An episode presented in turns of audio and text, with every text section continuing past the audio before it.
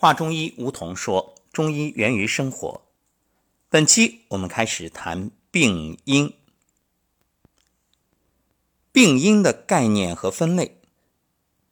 所谓病因啊，顾名思义，就是导致人体发生疾病的原因，也称作致病因素、病源、病邪。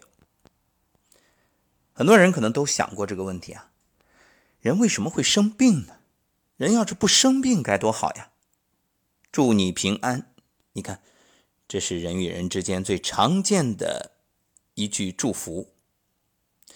那人为什么会生病啊？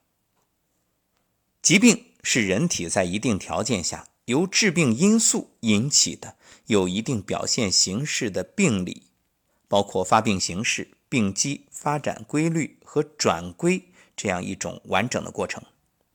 疾病病因作用于人体之后。导致机体的生理状态被破坏，产生了形态、功能、代谢的某些失调、障碍或损害。啊，换句话说，病因是指能破坏人体生理动态平衡而引起疾病的特定因素，包括六淫、毅力、七情、饮食、劳倦、外伤、痰饮、淤血、结石等等。病因包括致病原因和条件。两方面因素，两者在疾病发生中所起的作用不尽相同。致病原因啊，是指那些能引起疾病并且赋予该疾病特征性的因素；条件是除原因以外，与病因同时存在的、促进疾病发生发展的有关因素。病因学说就是研究致病因素及其性质、致病特点和临床表现的学说。那么，中医学所谈的其实就是正邪交争。一句话，正气和邪气啊打仗。你看，我们常说正气存内，邪不可干，对吧？还有虚邪贼风，避之有时。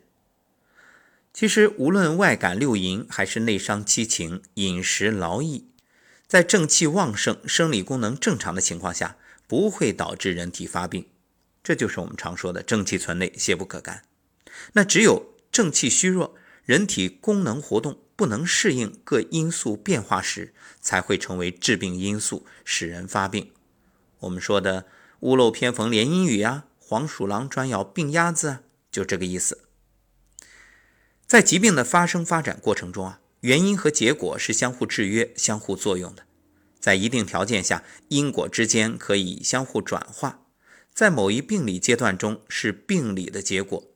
而在另一阶段中，可能成为致病的原因，比如痰饮和淤血是脏腑气血功能失调形成的病理产物，但这种病理产物一旦形成，又可作为新的病因，导致其他病理变化，出现各种症状和体征。这种病因和病变的因果关系是通过人体脏腑功能失调而发生的。对于病因的分类。在中医学术发展过程中，历代医家提出了不同的分类方法，比如《黄帝内经》的阴阳分类法，汉代张仲景、宋代陈无泽的三阴分类法。阴阳病因说，把风雨寒暑等外来病因呢归属于阳，把饮食喜怒等内生病因啊归属于阴。而张仲景按传变，把病因概括为三个途径。把经络受邪入脏腑归为内所因，病变局限于浅表的归为外所因，房事筋韧重受伤归为其他病因。陈无泽呢，把病因与发病途径结合起来，明确提出了三阴学说：六淫外感归为外所因，七情内伤归为内所因，饮食劳倦重受筋韧。归为不内外因，这是陈无泽在《三阴集医病症方论》中提出的。三阴学说对病因的分类比较系统明确，对后世医家影响较大。古人这种将致病因素和发病途径结合起来的分类方法，对临床辩证有一定的指导意义。那我们接下来呢，会根据疾病的发病途径以及形成过程。将病因分为外感病因、内伤病因、病理产物形成的病因以及其他病因这四类。那么中医病因学有什么特点呢？首先就是整体观。中医学认为啊，人体内部各脏腑组织之间，以及人体与外界环境之间是一个统一的整体。因此，中医学将人体与自然环境、人体内部各脏腑组织的功能联系起来，用整体的、联系的、发展的观点来探讨致病因素在疾病发生、发展、变化中的作用。中医学在天人相应、统一整体观的指导下，用普遍联系和发展变化的观点，辩证地探讨了气候变化、饮食劳倦和精神活动等在发病过程中的作用。奠定了中医病因学的理论基础。比如，肝属木，在四时应春，在六气为风，在五味为酸，在志为怒，在体合金，开窍于目，与胆相表里。所以，气候异常变化的风、情志过激的怒、饮食失调的酸等，均可成为引起肝脏发病的原因。肝一旦发病，会导致肝脏功能系统的胆、筋、木等产生病理改变。你看，它是一个牵一发动全身，互相之间有着千丝万缕联系的这样一种学说。再说辩证求因，一切疾病的发生都是某种致病因素影响和作用于机体的结果。由于病因的性质和致病特点不同，以及机体对致病因素的反应各异。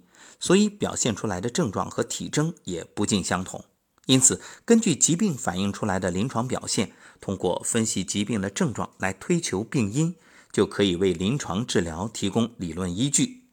这就像福尔摩斯探案一样，哎，根据这蛛丝马迹，然后倒推，推出到底这案发现场有哪些状况，什么原因等等。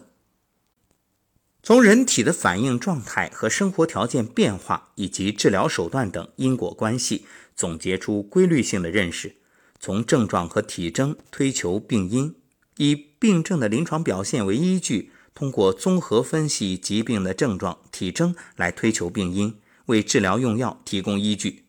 这种方法称为辨证求因、审证求因，这是中医特有的认识病因的方法。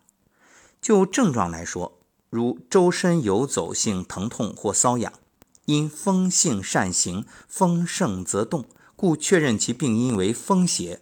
把这一临床表现和产生这一表现的一切因素都概括为风邪，这就是辨证求因。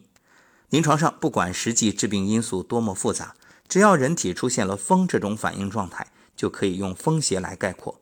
治疗的时候呢，只要用相应的驱风药物。就可以使临床症状消失，当然也同时消除了病因以及病理反应。只有采用辨证求因的方法，认识病因，把对病因的研究与对症状体征的辨析联系起来，才能对临床治疗起指导作用。